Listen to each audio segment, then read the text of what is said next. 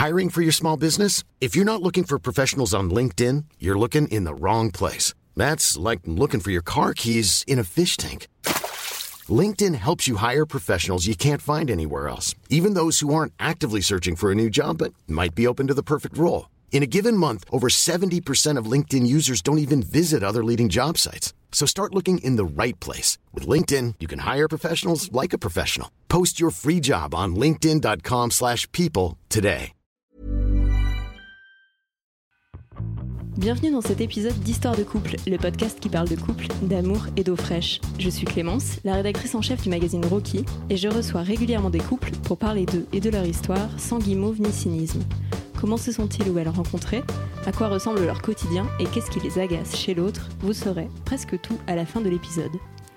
Aujourd'hui, je suis très heureuse de vous accueillir, Mathilde et Benoît, pour parler d'un sujet qui est sans doute l'une des plus grandes épreuves qu'un couple puisse rencontrer, le deuil périnatal. Merci à tous les deux d'être passés à la rédac et d'avoir accepté de me confier votre histoire, dont on va reparler plus longuement euh, dans la suite de l'épisode. Mais pour commencer, j'aurais aimé que vous vous présentiez tous les deux pour, pour les auditeurs et les auditrices, ce que vous faites dans la vie, votre âge. Alors Benoît, 32 ans, euh, on habite tous les deux à Londres euh, et moi je travaille dans le milieu bancaire en banque d'investissement. Donc Mathilde, 28 ans, euh, et je travaille euh, en ressources humaines dans une société de technologie au service de la finance. Super. Et ça fait 9 ans que vous êtes ensemble, c'est ça? Exactement, oui. Un peu plus de 9 ans. Est-ce que vous pouvez me raconter comment vous vous êtes rencontrés? Euh, alors en fait notre histoire est assez particulière dans la mesure où on était dans le même environnement pendant des années, des années, des années sans vraiment se prêter euh, attention l'un à l'autre. Euh, puisqu'on habitait dans le même quartier à 500 mètres euh, l'un de l'autre et euh, en vous, fait, vous étiez voisins mais, mais genre On était voisins, ou- mais alors de la même paroisse et dans le même groupe scout, mais les garçons et les filles étant séparés, on se voyait pas beaucoup, voire même pas du tout. Et euh, Mm. ils se retrouvent que par des plus tard, quand on était en école de commerce. Euh, moi, j'étais à l'EDEC et Mathilde était dans une école de commerce à, à Paris. Euh, et j'organisais la course croisière EDEC et elle faisait partie euh, d'un des équipages et c'est là où on s'est revus. Et c'est comme ça qu'on s'est reconnecté à ce moment-là en disant tiens, on est du même groupe de potes et du coup on s'est retrouvés à ce moment-là. Vous vous étiez déjà parlé enfant, du- enfin adolescent, enfant, Ouais, adolescent en du fait, coup euh, il s'avère qu'on est d'une génération scout euh, différente, ce qui fait que Ben a été mon chef euh, le temps de- d'un week-end. Euh, donc on avait été obligés de se parler à cette occasion-là. Même si à l'époque, euh, on n'était pas du tout... euh, Enfin voilà, il y avait absolument euh, aucun, aucun intérêt ni d'un côté ni de l'autre. Et en fait, c'est en se revoyant, en passant du temps sur d'autres euh, hobbies bah, qu'on avait en commun, donc comme, comme le bateau, Mm. qu'on a appris à se découvrir. Et, et là, il y a eu l'intérêt. Ok. Et donc pendant la course croisière EDEC, vous avez euh, discuté euh, Alors j'étais pas vraiment dans l'optique discussion à ce moment-là. Euh, Ouais, que tu devais comme être bien occupé, j'organisais, non j'étais un petit peu occupé, mais euh, ouais, c'était le, le- juste le- une façon d'introduction de, de se revoir et de Mhm. pouvoir avoir un peu des atomes crochus à ce moment-là. Mm. Mais Ouais. ouais, moi j'ai, quand j'ai le- la tendance à quand je fais quelque chose et que je suis occupé à être un peu euh, fermé et droit sur mon objectif. Donc euh, je, pas vraiment. C'est important aussi pour la suite de ce dont on va parler. Ça fait partie intégrante de nos caractères et de euh, et ça ça impacte toute notre vie en fait. Mais moi j'étais plutôt là du coup en participante euh, pour faire la fête, euh, pour faire du sport évidemment. Euh, et euh, voilà, et en fait, euh, non, ça nous a juste donné envie de nous retrouver après, en fait, à Paris, de prendre du temps pour euh, se découvrir, mais du coup, au-delà de la course, en fait. C'était plus après.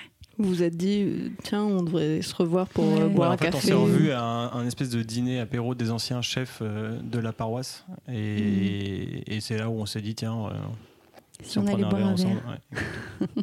Et, et là, à ce moment-là, est-ce que euh, dans ta tête Mathilde ou dans ta tête Benoît, il y avait déjà un, un truc de ah tiens, bah, elle, elle me plaît plus que juste une connaissance ou une potentielle amie et inversement. Bah oui, pour inviter à prendre un verre, euh, en plus à des époques où on est étudiant où en plus le coût de la vie à Paris coûte cher. Oui, non, là, il y, a- il y avait, il y, avait, il y avait clairement quelque chose à ce moment-là, ouais, Mm. sûr. Et, et toi aussi, Mathilde ou- Ouais, ouais. Après, euh, c'est effectivement des périodes euh, de nos vies où on sort beaucoup, etc. Et là, je m'étais dit, tiens, ça peut être, euh, ça peut être quelqu'un avec qui je pourrais euh, m'entendre, construire quelque chose, pourquoi pas. Enfin, en tout cas, je me laisse, euh, je me laisse tenter par l'idée de, de le découvrir davantage. Mais c'est assez intéressant parce qu'on était dans deux orbites différentes pendant des années, mais on, se voyait de loin. Et en fait, on avait une image l'un de l'autre qui était Erroné, je pense. erronée, hyper éloignée de quand on s'est découvert et qu'on a pris un verre ensemble. Et en fait, on s'est dit, ah bah en fait, je pensais qu'elle était comme ça, mais pas du tout. Et je pense que c'était la même chose du, du- du côté Ouais. de Mathilde. Tu, tu pensais qu'il était comment, euh, Benoît Mathilde Qui, était- qui s'est révélé erroné. Ah, je, peux citer pour toi, je crois que j'étais un petit con prétentieux, je crois. Je pense que c'était les mots de l'époque. En fait, on était euh, ouais, dans des. Dans des... Enfin, on avait l'impression d'être dans des sphères un peu, un peu différentes. Et oui, je pense que j'avais clairement euh, beaucoup à découvrir de ton humour. De... Parce que voilà, quand on le connaît pas forcément, on se dit waouh, il est un peu euh, fermé, strict, euh, la barbe. Et en fait, euh, pas du tout. Donc, euh, Ça, c'était la première image, Ouais, euh, ouais. une personne peut-être un peu froide et un peu distante. Et, Exactement. et après, on connaît c'est finalement très chaleureux. Et, et toi, Benoît, tu pensais quoi de, de Mathilde qui s'est avérée erronée? Euh, alors moi, comme je l'ai eu comme chef, euh, un week-end où ça s'est pas super bien passé, parce que c'était un week-end de rassemblement où on- en fait on a passé la nuit à leur courir après parce qu'elles allaient voir les autres euh, troupes. Voilà, j'avais pas forcément eu la meilleure image du monde en mode c'est une fille sérieuse, sympa, très mignonne, hein, très très gentille, mais euh, un peu euh, un peu qui faisait sa meuf. Donc euh, voilà, c'était un peu. allez, allez, J'arrivais avec des a priori euh, suite à, à ce Qui, week-end. en qui que- faisait sa meuf Qu'est-ce que tu veux dire par là? Qui faisait un peu la belle, euh, faire genre, euh, Ouais. comme peut être- voilà, comme- Comme peuvent être les adolescentes finalement. Exactement. Ouais. Complètement. Ok. Ah ouais. Ouais. Mais je comprends. Mais effectivement, je pense que se, vo- se voir pour la première fois dans la dynamique euh, chef-jeune, parce que je dis ça parce que j'ai été scout aussi, donc euh, je, je, vois- je vois très bien le contexte et, et le fait d'être dans une dynamique où il y a une personne qui est pas sur le même plan que l'autre. Je pense que c'est compliqué de, se voir que dans la réalité. Quoi. euh, la différence d'âge n'est pas énorme, donc en fait c'était ouais, t'es mon chef, mais enfin bon. Ah, J'étais Hein un chef de remplacement en plus. J'étais un chef juste pour le week-end parce que ces chefs ne pouvaient pas être là. Donc euh, moi je gérais les, les- les scouts et on nous a raccroché les, les- les guides en plus euh, à côté. Et du coup, euh, elles aient contesté l'autorité, un peu genre on t'écoute pas, on a rien à foutre. Voilà, c'était. L'habitude de gérer des adolescents de, de, de- de 15 ans, c'est quand même. Les garçons, c'est plus simple, on leur met une balle de rugby ou un ballon de foot et puis. tu peux ça. Non, mais bon, c'était. euh, T'aurais pu essayer avec les filles, peut-être ça aurait marché aussi. Oui, ça aurait marché aussi, je pense. Mais du coup, c'était beaucoup d'a priori de ce côté-là, comme euh, c'était l'univers garçon-fille qui se confrontait. euh. Ok. Et donc ce premier verre ensemble en tête à tête, c'était peut-être pas un verre, je dis verre, mais si c'était un verre. à Ouais. Saint-Augustin. Comment ça s'est passé? Et euh, bah, très bien, c'est là où justement la, la glace, euh, ou en tout cas les images qu'on avait s'est brisée. La glace s'est brisée. Et oui, on a appris à découvrir euh, bah, c'est toutes ces choses qu'on qu'on avait en commun, qu'on aimait, euh, qu'on aimait faire. Le sport plus largement, on a parlé de la voile, mais on est tous les deux des fans de, de sport euh, d'hiver. Euh, on adore aussi. Enfin, a- la, la famille est très importante euh, pour nous deux, Euh, donc de discuter de, de tout ça, la nature. euh, On a Voilà, énormément discuté. On s'est vu assez rapidement plusieurs fois. Moi, j'étais en stage en Bretagne à ce moment-là, donc je revenais à Paris euh, les week-ends. Et euh, notamment, on a dû traverser, je pense, la moitié de Paris en marchant euh, de nuit et en Ça, discutant. C'est un bon plan euh, rencard, hein, euh, la balade en fait finalement. Ouais. Parce que plus- tu te dis plus de choses. Exactement. Ouais. Et c'est plus simple de, de discuter en marchant. Et on le fait d'ailleurs toujours beaucoup. C'est de- on, on réfléchit, on, on discute pas mal en marchant. Donc, euh, C'est un truc qui est resté. ouais, C'est un de, truc qui est resté. De faire de la randonnée à des moments où on en a besoin pour euh, échanger en tant que couple. Sur, euh, ça nous laisse des moments finalement. Alors, pas au moment où on était en phase de rencontre, etc. On se laissait pas de moments pour réfléchir individuellement. Mais euh, là, aujourd'hui, après 9 ans, quand on, quand on fait de la randonnée, euh, on se laisse un temps de réflexion dans la journée, tout chacun, et ensuite on partage et on en profite pour faire mûrir des réflexions sur plein de sujets différents, enfin, qui touchent notre quotidien ou qui soient plus spirituels ou qui soient plus euh, sur nos amitiés. euh, en dehors, voilà, c'est très vaste et c'est très riche. Et alors la question que tout le monde se pose, enfin je ne sais pas, je suis toute seule pour l'instant, mais donc la question que moi je me pose, euh, à quel moment vous vous êtes dit euh, bon bah on pourrait être, euh, Être un- ensemble. être ensemble? Est-ce Ouais. que vous vous êtes embrassés? Comment ça se passait Ouais, ça s'est fait très vite. Euh, ça s'est fait très vite parce qu'on a commencé à prendre ces verres-là dans le au mois de c'était quoi mai juin et, et on est sortis ensemble le début juillet, le 11 juillet pour être exact. Euh, il y a 9 ans, donc euh, ouais, c'était on a beaucoup, beaucoup marché avant.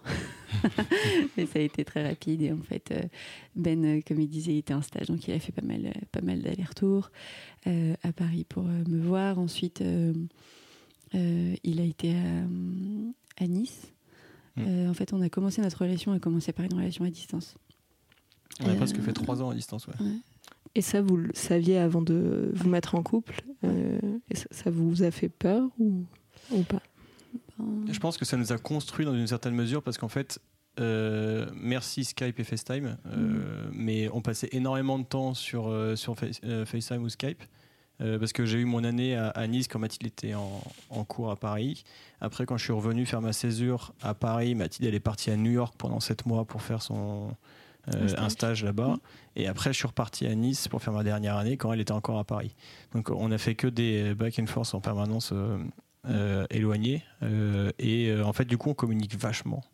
Et on se parle vachement. Et c'est des choses qu'on, je pense pas qu'on aurait fait naturellement si, si on avait été à 500 mètres l'un de l'autre, où ça aurait été plus apéro soirée.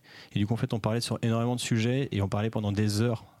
et ça nous a vachement construit et fortifié dans l'idée qu'on était vraiment bien alignés sur la même planète à ce moment-là. On confrontait nos idées. L'idée, c'était vraiment de de voir où étaient un peu euh, soit nos, valeurs, nos idées, encore une fois sur plein de sujets euh, différents. Et même si la vie euh, nous, nous amène ou nous force dans certaines situations à changer ou à voir les choses différemment, en tout cas c'était à l'instant T, à l'instant T pardon, se dire que on est aligné, on pense pareil et du coup que les changements nous feront pas peur parce que finalement sait qu'on est capable d'écouter l'autre, euh, d'écouter ses idées, de aussi se laisser convaincre, parce que c'était pas l'idée d'être tout le temps d'accord sur tout, c'était euh, de comprendre la différence de l'autre et pourquoi il pense ça, et, euh, et du coup de développer cette capacité à parler, qui n'est pas forcément donnée à tout le monde, de parler, de d'ouvrir nos cœurs l'un à l'autre et d'écouter, enfin vraiment les deux pendant le, de la communication. Donc ouais, ça nous a beaucoup soudés. Ça, c'est un des piliers qu'on a développé très vite en, couple et qui fait que depuis, on l'a pas lâché. Est-ce que c'est clé dans notre... Enfin, je pense que c'est clé dans beaucoup de, de, couples, mais chez nous, c'est, c'est primordial. Et ouais, tu, tu disais, Benoît, que tu pensais que c'est ça qui, que la distance vous avait permis de développer mm. cette compétence-là aussi, quoi, en partie. Ouais, je pense que. Bah... Complètement. Je pense que c'était quelque chose qu'on avait tous les deux dans nos caractères. Sinon, le, ce serait pas venu comme un moyen qu'on se donne pour que notre couple fonctionne, mais en tout cas, nous, dans la manière dont on a vécu la distance, si on n'avait pas cette communication, mm. euh, ça aurait été très dur de vivre quelque chose ensemble parce que on était voilà, pendant une longue période. Donc, si on se raconte pas nos vies, si on n'a pas envie de partager avec l'autre, si on se questionne pas ensemble, en fait, on partage pas grand chose. Mm. Ok. Est-ce que vous vous êtes dit rapidement que l'autre allait être une personne euh, très importante dans votre vie? Combien Combien de temps ça a pris pour, pour, avoir ce, ce, sentiment-là euh, C'est peut-être pas forcément la même réponse pour l'un et pour l'autre, parce qu'on n'est pas toujours aligné sur, euh, sur cette prise de conscience-là. J'aurais du mal à dire. Euh, non, des, des, enfin pour moi, hein, de, six mois à un an, même pas après qu'on soit ensemble. Quand j'étais en première année à, Nice, enfin quand j'étais quand j'étais à Nice, c'était les allers-retours que je faisais euh, ou que tu faisais pour venir à Nice. Euh. Il y a eu beaucoup forcément d'investissement. Enfin, encore une fois, du fait de la, relation à distance, on se dit que, encore une fois, on se donne les moyens. Il y a de l'investissement qui est mis dans la relation, ce qui aurait peut-être pas été le cas si on n'avait pas été. Enfin, ce qui est forcément moins en vivant dans, les mêmes villes ou dans le même quartier. Après, je pense que moi, j'ai pris l'ampleur de ce que notre relation euh, devenait ou allait devenir quand Ben m'a demandé un mariage. Pour le coup, ça s'est fait d'une manière très traditionnelle où Ben m'a demandé en mariage. Euh, euh, par, enfin, c'était surprise. Le moment lui-même était surprise et, je pense qu'à ce moment-là, j'ai vraiment réalisé que. Enfin, j'ai réalisé. Ça veut, ça veut pas dire que je n'en avais pas l'envie avant, évidemment, sinon j'aurais pas dit oui. Mais en tout cas, réaliser que qu'on prend ce chemin d'être ensemble toute la vie, je l'ai réalisé cette nuit-là. Vous en aviez pas parlé avant de, de vous marier?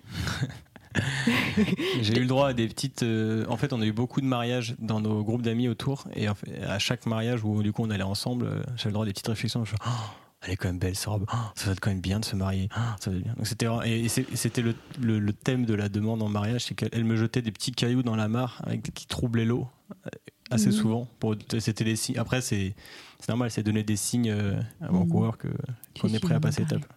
On en est parlé quand même. Oui, Ça, on en a on mis, euh, entre le moment où on est sortis ensemble et le moment où je t'ai demandé en mariage, on a mis 4 ans. Donc, euh, Ouais.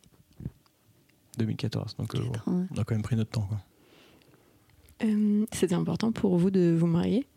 Je, je demande parce qu'on on a parlé de paroisse au début et des scouts, et donc je me demande si votre foi a- donne une coloration ou une, une importance particulière au mariage, à cet engagement-là?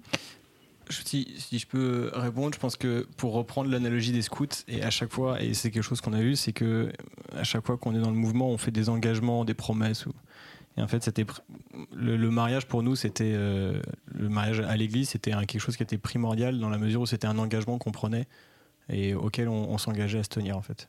Et donc tous les deux, naturellement, on s'est pas posé la question, c'était aussi euh, Mhm. important l'un que pour l'autre euh, Ouais. de, de se marier à l'église. Effectivement, tous les mariages, enfin, de toute façon, on est obligé de se marier à, la mairie pour se marier à l'église, mais néanmoins, le mariage civil comme le mariage religieux était pour nous très important. Et euh, de nous engager euh, tous les deux euh, vis-à-vis de la société avec le, civil, vis-à-vis de Dieu et avec Dieu dans le, religieux, et, aussi en présence de nos proches. Pour nous, c'était important. Est-ce que vous avez le sentiment que ça a changé quelque chose dans votre relation de se marier ou de prendre la décision de se marier? Moi, je dirais non. Moi, il n'y a rien qui a changé. Ouais, mais le prêtre qui nous a préparé nous avait dit, vous avez dit, vous attendez pas à avoir un changement majoritaire quand vous allez vous marier. Concrètement, ça va rien changer. Vous retournez dans votre appartement. On habitait déjà ensemble avant de, avant de se marier. Euh, Mm. On est arrivé dans notre appartement et il n'y a rien qui a changé. hein. Il n'y a pas de l'or qui est apparu. euh. Par contre, euh, ce qui. Rien n'a changé, mais on a eu euh, la chance d'être préparé au mariage. Euh, et ça, la préparation, enfin aujourd'hui, il y a des préparations qui sont aussi même pour des mariages euh, laïques, pour des mariages juste civils. Et, et je pense que c'est incroyable ce que ça peut apporter à un couple. Parce qu'encore une fois, s'il y a un terreau fertile à la communication, ça permet de parler de plein de sujets avant de s'engager. Ça permet de réaliser plein de choses vis-à-vis de l'autre, vis-à-vis de soi-même. Et de du coup de savoir aussi où sont les forces du couple et où sont ses risques. Et de d'identifier où est-ce qu'il faut mettre aussi l'emphase euh, être en couple c'est aussi faire des concessions. Donc quelles sont les concessions qu'on est prêt à faire euh, ou pas et euh, sur quoi est-ce qu'on a du chemin à faire. Je pense que c'est important de de- d'identifier ça. Et et c'est ça qui a changé notre vie en fait. C'est plus cette préparation au mariage et ces échanges qu'on a eus euh, tous les deux de que le que le, le- jour J entre guillemets qui était évidemment important euh, mais effectivement on est retourné dans notre appartement après. Enfin, voilà concrètement euh, Oui, il n'y a pas eu un jour euh, déclic qui a tout changé, mais c'est plus. euh, non. c'est un ensemble en fait. C'est la préparation le, le jour J c'est voilà. Donc c'est pas brutal. Ok. Coup, j'ai envie d'en savoir plus. C'est quoi Mhm. vos, vos points forts et c'est quoi vos. Je sais pas c'est points faibles le mot, mais. bah, nos axes de de Axes. progrès ou de cheminement C'est ça. Euh, puisque je considère que euh, dans tous les cas, on, on va changer aussi. Donc, ce qu'on s'est dit il y a 4 ans quand on a préparé notre mariage a évolué avec euh, notre vie de couple qu'on a eue depuis, avec euh, notre vie de famille aussi, avec Gabriel qui est rentré dans nos vies. Donc, évidemment, tout ça nous, nous- nous transforme. Donc, pour moi, c'est un cheminement. Euh, Je pourrais pas me souvenir de- des points forts et des points faibles entre, Ouais. entre parenthèses de, de notre couple au moment de la préparation mariage Ouais. parce que comme tu disais ça évolue tellement euh, au fur et à mesure je peux les donner maintenant euh, dans la situation actuelle mais à l'époque euh, je pourrais, je pourrais pas te dire où est-ce qu'on en était Peut-être le, des- le- le- le prêtre et après quelle que soit la personne qui prépare mais le prêtre nous a aidé à identifier ce qui était pour nous primordial individuellement et ce qui était primordial en couple et voir si tout ça se réconciliait et, euh, Typiquement, un- pour donner un exemple concret, un des exercices qu'il nous a fait faire et qui est vraiment intéressant. euh, Enfin, il y a deux exercices qui sont hyper intéressants à faire en couple, qu'importe. euh, Enfin, il n'y a aucun côté spirituel dans, ces exercices-là. L'idée, c'est de dessiner des cercles. un peu comme un système de poupée russe, donc avec un tout petit cercle au départ, et plus et vous agrandissez les cercles, vous pouvez en faire 6, 7. Et l'idée, c'est dans chacun des cercles de marquer ce qui est le plus important pour vous, en étant au cœur, donc dans le plus petit des cercles, ce qui est le plus important, jusqu'au moins important pour vous et sur, sur quoi vous mettez moins la priorité. Et de faire ça individuellement, chacun de son côté, et après de Et après de partager. Et en fait, euh, alors après, nous, la préparation euh, au mariage nous a appris que ben, se marier, c'était mettre son couple au centre et le reste ensuite.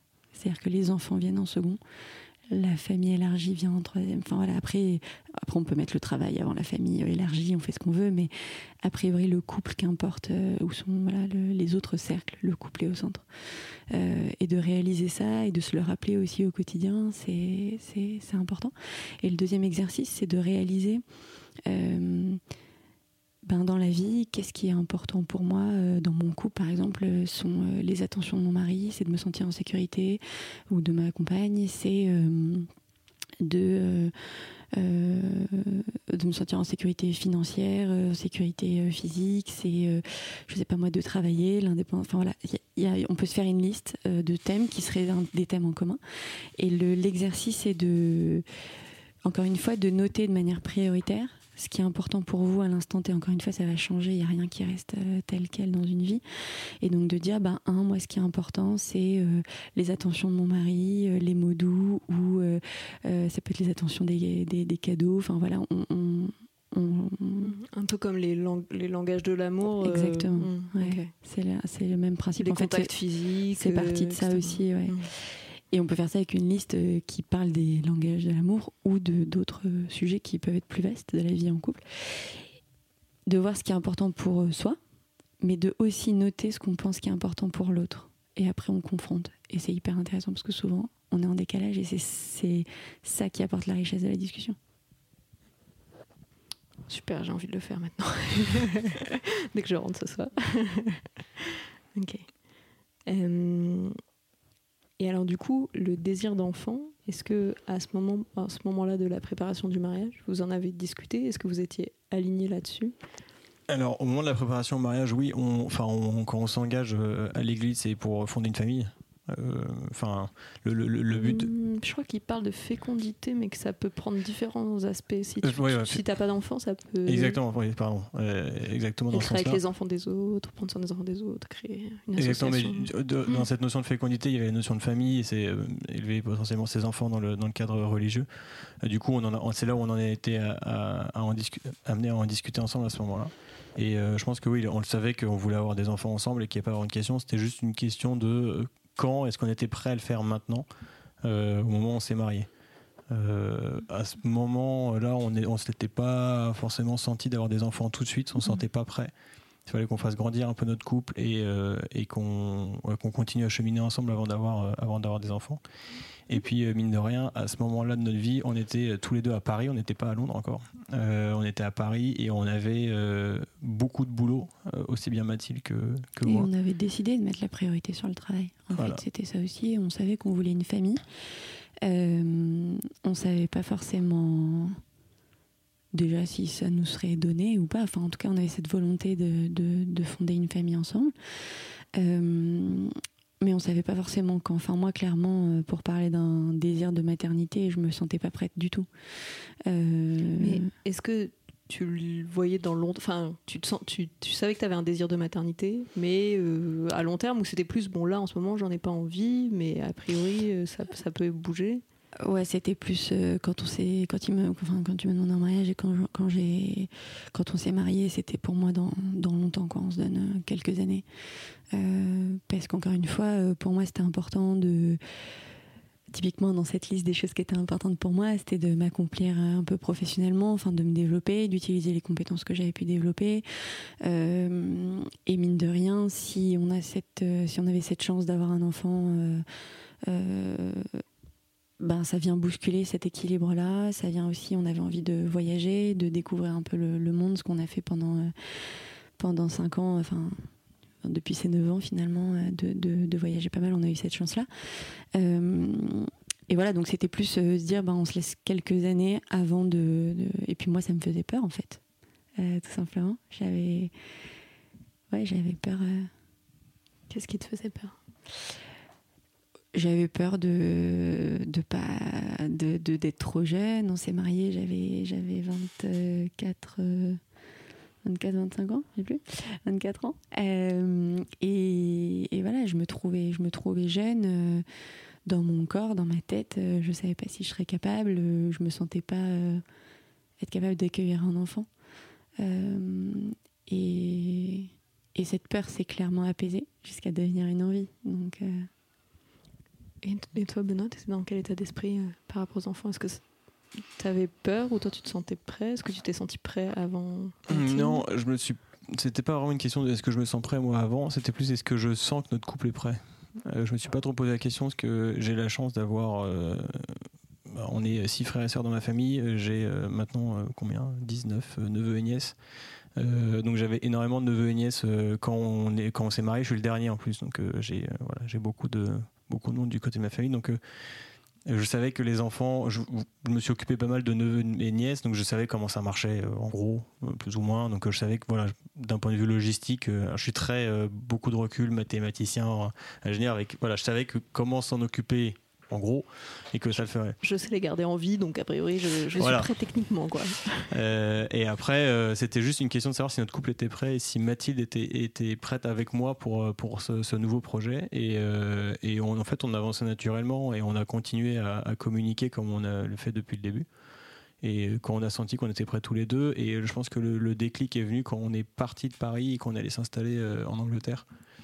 Euh, où là on a senti que on était passé à une étape de vie supérieure et que le boulot acharné euh, c'était bien, mais qu'il y avait autre chose qu'il fallait qu'on mette euh, au sein de notre couple et, et que l'autre chose c'était notre couple et la famille. Ça va paraître hyper cliché, mais effectivement on a en fait, quand on est parti vivre à Londres, c'est Ben qui est parti en premier et moi j'ai essayé de, de, bouger au sein de ma boîte. Ce qui s'est pas fait, donc j'ai démissionné. Euh, et il s'avère que ça avait été trois ans, euh, enfin du coup mes trois premières années professionnelles où j'ai énormément bossé.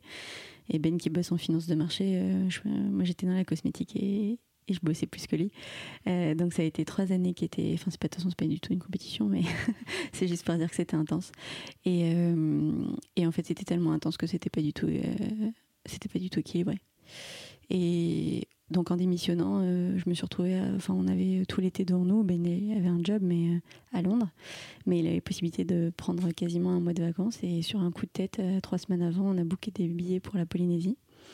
Et on est parti en Polynésie française et c'est finalement sur les plages de la Polynésie française on s'est rendu compte qu'il y avait bien d'autres choses à vivre et qui étaient bien plus belles, en se concentrant finalement encore plus sur notre couple et notre famille. Donc c'est ce qu'on a fait avec les choix qu'on a fait par la suite. Et donc ça veut dire que là vous avez commencé à essayer de réaliser le projet d'avoir un enfant Alors non, pas, tout de suite. Pas non mais déjà de prendre plus de temps pour nous en fait en couple, c'est-à-dire de pas rentrer à 22 h de d'avoir nos week-ends. Euh. Et euh, non, on n'a pas essayé tout de suite, euh, parce qu'en plus Mathilde venait d'avoir un boulot à Londres, donc c'est un peu compliqué. Sur voilà, elle a eu mis du temps à trouver un boulot qui lui plaisait, elle a trouvé un boulot qui lui plaisait, donc on voulait pas non plus euh, alors après, il n'y a pas de euh, il faut, il faut pas. Avec le boulot, on fait ce qu'on veut, c'est notre vie, et puis basta, et puis le boulot suivra. Mmh. Euh, mais, mais voilà, on avait une volonté de, de, prendre notre temps et pas forcément de nous presser. De, de, nous établir à Londres, de prendre un peu de temps et, et, et après on a, en fait on n'a pas vraiment essayé, c'est juste que, que, Gabriel nous est tombé dessus. Mmh. Gabriel est arrivé de manière incroyable, voilà, sans, sans qu'on le planifie trop. On avait prévu de le faire, de commencer plutôt un peu plus tard, et finalement, bah, il est arrivé comme ça par surprise, et, et on était ravis en fait. On était complètement surexcités. Mm. Comment t'as découvert ta grossesse alors, Mathilde? Euh, bah, De manière euh, simple et rapide, c'est-à-dire que avant euh, mes règles, j'avais pas les symptômes que j'avais d'habitude, donc j'ai fait un test et il s'avère que il était plutôt positif, pas très clair, mais un peu positif. Du coup, je suis allée voir euh, attends, tu lis comme moi? On attend un enfant. Là, il y a une phase de ton caractère qui est ressortie, c'est l'impatience. Et, du coup, euh, je pense que le, test de grossesse a été fait un peu trop tôt par rapport à ce qu'il aurait dû être fait. Mais euh, est-ce que tu l'as mis sous la lumière pour voir si la microbarre était. Non, j'en ai fait plusieurs. plusieurs sur la semaine qui a suivi. euh, bref. Presque un tous les jours après pour être sûr de confirmer le, le- la tendance hein, sur le, pendant une semaine. Ouais. Euh, complètement névrosé, mais oui. Euh, alors, non, je t'arrête tout de suite. Il y a plein de femmes euh, qui font ça. Je dis ça pour une amie. J'avais juste complètement surexcitée à l'idée que ce soit possible et en fait tellement magique que ce soit arrivé si vite parce qu'on avait euh, plein de couples, euh, enfin pas mal de couples dans notre entourage qui, qui ont du mal euh, ou qui avaient mis plus de temps qu'ils espéraient ou qui n'ont pas la possibilité d'avoir euh, d'enfants de manière naturelle. Et forcément, bah, ça nous a, ça nous a touché toutes ces histoires autour de nous, et on s'est dit, bah, finalement, est-ce que nous, on va avoir cette chance-là? Quand? Comment? Etc. On s'est aussi posé pas mal de questions à ce moment-là. Et hum, on était du coup super excités à l'idée que ce soit arrivé comme ça, de manière si merveilleuse. Ouais, c'est joli d'ailleurs, euh, la manière dont, dont vous le dites. euh, Gabriel est, est arrivé dans nos vies euh, comme ça. Mm. Ok, et comment s'est passée la, la grossesse alors ensuite? Alors ça, je peux commencer. Euh, Alors, du le, coup, le point de vue de Benoît sur la grossesse, c'est intéressant. Euh, non, on est arrivé. En fait, on était en Angleterre. Il faut savoir qu'en Angleterre, le système de santé est quand même complètement différent. Euh, et du coup, euh, ils ils n'ont pas vraiment de procédure par rapport à la France. C'est-à-dire qu'à la France, vous allez voir votre gynéco. hein. Nous, on va voir le généraliste. Et quand Mathilde allait voir le généraliste pour lui dire, bah voilà, euh, j'ai fait un test de grossesse, je suis enceinte, elle a fait, ah bravo, euh, franchement, vous avez bonne mine, hein, ça a l'air d'aller. C'est ok. Et, pas de prise de sang, pas de test de grossesse, rien. Elle fait non, non, je vous crois, bah, écoutez, allez à l'hôpital et puis euh, ils vous diront quoi faire. Et basta. Et il dit, mais par contre, vous pouvez y aller qu'à partir de là, c'était 12e ou 13e semaine? 12e le- semaine pour faire l'écho des 12 euh, Pour faire l'écho officiel première des, écho. des 12, Ah 12 ouais, semaines. elle te prescrit pas. Oui, c'est pas du tout le même suivi qu'en France où tu as la prise de sang euh, sur la toxoplasmose, le taux de bêta HCG, les trucs Alors comme ça. ça, non, en fait, euh, la prise de sang, ils le font pas puisqu'ils estiment que Que les risques sont trop faibles et que ça. pas- Ouais, en fait, ils- ouais, c'est leur vision, c'est que ça n'a pas de retour sur investissement. Ça coûte trop cher pour ce que euh, vraiment ils arrivent à détecter. Donc, euh, ils ont décidé de plus le monitorer depuis quelques années. Mais moi, j'avais quand même, euh, j'étais revenue en France pour faire un test parce que je sais que je l'avais pas parce que j'avais fait d'autres prises de sang pour d'autres raisons avant et en l'occurrence ils avaient checké la toxo, donc je savais que je l'avais pas et je voulais revérifier juste que c'était consistant pour faire attention. Tu savais que t'étais que t'étais pas immunisée? Je suis pas immunisée. ouais, Ok. j'étais pas immunisée. Mhm, Du coup, je voulais quand même faire attention, même si tout est euh, plus ou moins aseptisé comme fruits et légumes en Angleterre. Je voulais quand même euh, vérifier pour prendre toutes les précautions qui étaient nécessaires. Ok. Donc ça veut dire que le premier trimestre, vous êtes un peu dans le flou avec votre bonheur, votre excitation, mais, euh, Mais, euh, un peu laissé à sentir. Un sentiment comme un, un d'abandon gland les- pendu à, sa branche. ouais. Non, Et, euh, en avec fait, le test de grossesse à la main, genre ouais. Ouais. Et ouais, puis, on et en même temps, tu vois, on a fait des prises de sang parce que du coup, on est revenu en France pour la toxo, mais on en a profité pour faire euh, le, le- la prise de sang classique pour confirmer une grossesse. Ensuite, euh, comme j'ai été complètement excitée et, et, et totalement impatiente. On a fait une, une écho à six semaines, tu te souviens Ouais, Ouais. dix, ouais, Ouais, ça, euh, j'ai dix oublié ça. semaines, parce que je, je sais plus entre. Ouais, euh, peut-être huit semaines, enfin bref, avant l'écho officiel, parce que je voulais absolument voir si tout allait bien. Puis on a eu l'écho officiel, enfin bref, voilà. Non, on a- Et puis on découvrait un monde euh, en anglais de, de médical qu'on connaissait pas forcément. Et euh, alors heureusement, on a la chance, on est parti dans le privé très rapidement. Euh, dans un hôpital, donc dans l'hôpital public, à une partie de l'hôpital qui est privé, dans lequel on paye. Mhm. euh, Il n'y a pas de mutuelle, il n'y a rien. Là-bas, vous avez soit le service public normal, mais qui est de bonne qualité. Mais si vous voulez avoir un suivi un peu comme à la française, il faut être dans le privé. Et là, c'est euh, les cartes Visa, c'est pas la carte la mutuelle. Euh, donc on a eu la chance d'aller dans ce système-là. Et, euh, et là, on était vachement plus prise en main. Et du coup, expliqué, suivi, des rendez-vous sage-femme, rendez-vous avec le et un suivi qui est beaucoup l'obstétricien, qui est euh, un beaucoup qui est ouais, mi-chemin entre le service anglais et le service français. Il y a quand même moins de Mhm. suivi que Mhm. quand même qu'en France. On estime qu'en fait la femme enceinte est une personne bien portante et que du coup, bah, tant qu'il n'y a pas de problème, euh. Typiquement, il y a une écho de moins dans le suivi. Ah, ils font, ils en font que deux là-bas. Ils en font que deux. Et, euh, moi, j'avais un. En gros, j'avais un, Comment Mon placenta qui était un peu bas, a priori, sur le premier trimestre. Quand ils ont fait la première, enfin, la première écho officielle. Euh, du coup, il m'avait dit euh, qu'il fallait que je revienne euh, pour faire une troisième écho, vérifier que, que tout était bien, etc. Donc, moi, j'ai eu les trois échos. Mais voilà. en soi, il n'y en a que deux normalement. Ok. Et Mais les, sinon, les échographies, se- ça se- Ouais. se sont bien passées. Enfin, En fait, euh, j'ai eu une grossesse assez incroyable parce qu'on a. Donc, j'ai pas été malade. Les trois premiers mois, euh, j'ai eu cette chance de d'être juste fatiguée, incroyablement fatiguée, mais sinon, euh, complètement en forme et encore une fois totalement surexcitée. et la suite, on a eu, on avait prévu un voyage en Namibie avant de savoir que j'étais enceinte. Donc on s'est posé la question pendant pas mal de temps est-ce qu'on maintient, etc. Sachant qu'on savait que les routes étaient d'une qualité euh, bah, pas forcément la qualité des routes qu'on ouais discutable. La qualité des routes qu'on n'a pas forcément voilà en, France ou en Angleterre. Et du coup on a pas mal hésité donc on y est parti quand même pendant deux semaines et demie. Et, euh, du coup j'étais enceinte de 4 mois ou 4 mois et demi quelque chose comme ça. Et il s'avère que les routes étaient vraiment vraiment pas bonnes le coup. vraiment pas bonne. Genre, même, même, pas enceinte, c'est pas agréable. Mhm. C'était des pistes, parce que si on exagère un peu, il y avait certaines Non, les routes bétonnées étaient... sont bien, mais 90% de la surface du pays, c'est des pistes en, terre. Donc, euh, et vous avez été bien secoué. Ouais, et bon, le bébé aussi, après, il n'y avait pas de. Il n'y avait pas de souci à se faire, puisqu'en fait, en soi, moi, j'ai rien eu. Enfin, voilà, pas de perte de sang. Il n'y avait pas de raison de s'inquiéter. Néanmoins, c'était juste pas agréable, en fait. Et donc, on a quand même profité de tout ce qu'il y avait euh, à voir. C'était magnifique. C'est un super beau voyage. Mm. Et quand on est revenu, on a refait une autre écho pour vérifier parce que j'étais un peu stressée. On a atterri le dimanche matin à 6h du mat de Namibie et à 11h on était à la clinique. L'avantage dans le privé aussi c'est que euh, on les appelle et on se pointe. Mm. Ils font un check complet euh, en nous rassurant vachement avec la même équipe qui nous suit. ah oui, c'est vrai qu'on a, on a, fait un check, on a écouté le cœur pour voir si tout allait bien et voilà, les sages nous ont rassurés à ce moment-là. C'était plus du stress que.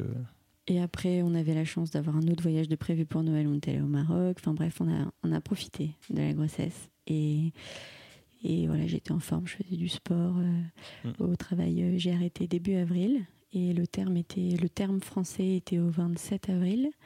Et le terme anglais, c'est une semaine avant. En gros, ah oui, donc tu as travaillé super longtemps en fait. Oui. Ouais. Parce qu'on peut s'arrêter, euh, je crois que. En fait, il n'y a pas de date obligatoire de départ. Donc on peut partir la semaine d'avant, le jour d'avant, enfin comme on veut.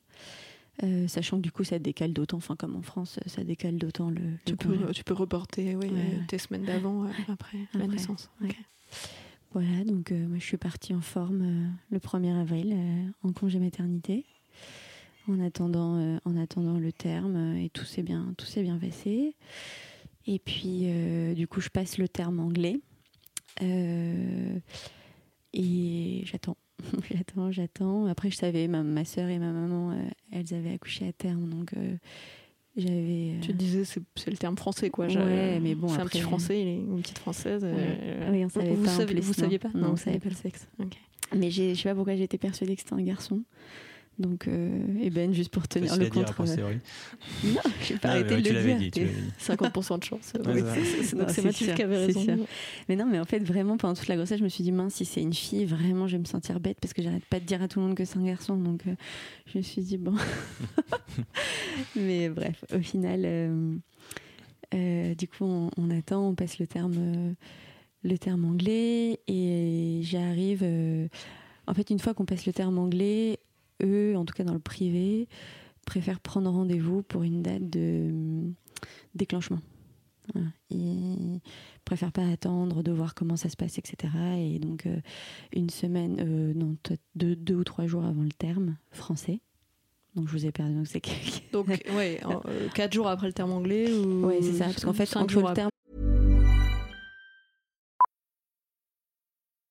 Millions of people have lost weight with personalized plans from Noom, like Evan, who can't stand salads and still lost 50 pounds. Salads, generally, for most people, are the easy button, right? For me, that wasn't an option. I never really was a salad guy. That's just not who I am. But Noom worked for me. Get your personalized plan today at Noom.com. Real Noom user compensated to provide their story. In four weeks, the typical Noom user can expect to lose one to two pounds per week. Individual results may vary. Anglais et la date de déclenchement légal en Angleterre, il y a 10 jours, sachant qu'on rajoute 7 jours entre euh, du coup le, enfin c'est exactement comme en France, en gros on déclenche au même moment, sauf qu'au lieu d'attendre, on prend rendez-vous pour un déclenchement. Et on était parti sur un accouchement naturel euh, dans l'eau, ça se fait beaucoup en Angleterre. Euh, du coup, sans péridurale, on s'était préparé, on avait fait pas mal de préparation. Moi, je faisais du yoga, enfin depuis longtemps, mais du coup, je l'avais aussi orienté dans l'optique de d'accoucher de, manière naturelle. Ben avait son rôle, euh, on avait bossé ensemble des, des postures de, de détente, de massage, de, voilà, pour m'aider à gérer ma respiration, mes douleurs, etc. Donc on était totalement au point sur notre, notre plan. Et, euh, et arrive le 26 avril où euh, du coup je commence à avoir des, des contractions. Donc là on est avant le déclenchement. Avant la date prévue. Oui, parce que la date de déclenchement, donc le 26 avril, c'était un vendredi et la date de déclenchement était prévue le lundi soir pour accoucher le mardi. Donc c'était un, un, peu un soulagement, j'imagine, de ressentir des contractions euh, avant Ouais. le déclenchement. euh. Parce que de prendre cette date de déclenchement, moi, ça m'a stressé euh, de manière. euh, euh, ça m'a beaucoup, ça m'a beaucoup stressé. Voilà. Parce que du coup, ça mettait un peu. Enfin, ça, ça mettait à risque, entre guillemets, notre projet de- d'accoucher de, manière naturelle.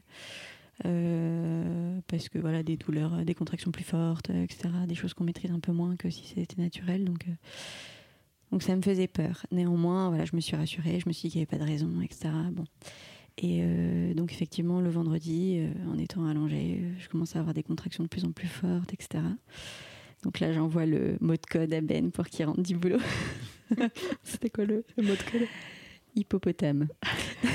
Si je recevais le mot hippopotame sur mon portable, il fallait que je débarque euh, rapidement.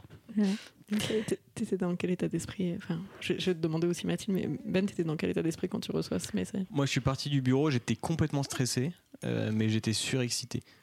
Mais, vraiment. mais complètement stressé parce qu'il y a quand même une. une fin, et euh, je pense que beaucoup de, de pères de famille le disent, on, on, on sert quand même pas à grand chose dans ce genre de situation. C'est-à-dire qu'on est sur le côté et on essaie d'aider du mieux qu'on peut. Et, euh, et, et c'est assez, euh, c'est assez paniquant en fait. Euh, mais c'est beau parce qu'on se dit que le, but à la fin euh, est, quand même, est quand même magnifique. Mm. Donc, euh, voilà, moi j'étais quand je suis parti j'étais du bureau, j'étais surexcité en arrivant à la maison, j'étais surexcité, très calme et très concentré sur l'objectif. Mm. Du coup, du coup, peut paraître un peu fermé, ce genre de situation là, Mm. mais euh, mais très euh, très content. Ouais. Et toi, Mathilde? Concentré. Aussi. Concentré aussi, euh, mais plus euh, voilà, essayer de ressentir chaque, euh, chaque sensation, chaque contraction, de, pour maîtriser, essayer de maîtriser, de faire en sorte que le plan se passe comme on avait prévu et que voilà, d'être détendu parce que c'était l'objectif. Donc voilà, donc je m'étais dit, donc quand Ben est arrivé, je me suis dit, bon allez, je vais me prendre un, un bain pour continuer de me détendre, etc. Donc je prends un bain, tout se passe bien, je continue à avoir des contractions, mais qui s'intensifient, c'est-à-dire que au total, j'ai eu trois heures de contractions euh, on va dire euh, de manière régulière, etc. Et j'ai eu, euh, j'en avais une toutes les 10 minutes qui durait donc une minute, une minute trente. Donc euh, pour un début de contraction, c'est très, enfin, rapide pour un premier enfant. Après, ça dépend évidemment de chaque femme, de chaque histoire, euh, la morphologie, etc. je m'attendais quand même à des contractions moins rapprochées. Enfin, je trouvais que ça allait quand même très vite. J'étais rassurée parce que j'avais pas non plus envie de passer des, des jours, mais, mais voilà, il y avait quand même un côté waouh, ça va hyper vite en fait. Donc, euh, donc voilà, mais on monitorait ça. On avait une appli euh, qui était vachement bien, qui monite. Enfin, on rentrait dès que j'avais une contraction pour voir un peu la. Parce que souvent, je pense que dans le dans le flow, on l'a pas vécu entièrement, mais dans le flow, je pense qu'on peut être un peu pris et pas savoir exactement tous les combien est-ce qu'elles elles se elles déroulent. Et donc, c'est pas mal d'avoir ce genre d'appli pour euh, le, maîtriser, savoir quand partir à, l'hôpital. Donc je prends un bain, etc. Je sors du bain et là je me mets, je m'allonge sur le lit pour euh, bah, faire passer, continuer encore de faire passer euh, les contractions et attendre d'en avoir plusieurs, enfin plusieurs au sein d'un créneau de 10 minutes. Ce qui n'était pas encore le cas. Donc je m'allonge et je dis à Ben, bon bah comme on est parti pour que ça dure et puis accouchement naturel, il faut que j'ai des forces, etc. On n'a qu'à faire des pattes et, après on y va. Donc Ben sort de la chambre. Et au moment où il sort, euh, j'ai l'impression de perdre les os. Et euh, donc je dis à Ben, je perds les os, reviens, on y va, euh. Et, donc il revient dans la chambre et là c'est pas du coup de l'eau qu'il voit, mais du sang. Euh, donc euh, bah là tout de suite il rappelle l'hôpital, il les avait déjà appelés pour leur dire qu'on était en travail et qu'on allait débarquer euh, ce soir. Et là il les rappelle en leur expliquant qu'il voit du sang, qu'il en voit beaucoup, que je suis allongée, qu'a priori je vais bien, mais que voilà, on ne sait pas qu'est-ce qu'on fait, on a besoin de, guidance sur le sujet, même si évidemment on savait que c'est quelque chose qui allait pas, mais c'est juste savoir c'est quoi la procédure quoi maintenant. Ce qui est assez dingue, c'est que dans ce genre de moment, on, devient des. euh, En fait, l'adrénaline prend le dessus et on devient des machines de, de, de- d'efficacité. C'est-à-dire que prend le téléphone et avec une voix super calme, on explique la situation, on dit voilà, il se passe ça, ça et ça, maintenant qu'est-ce qu'on fait On fait ça.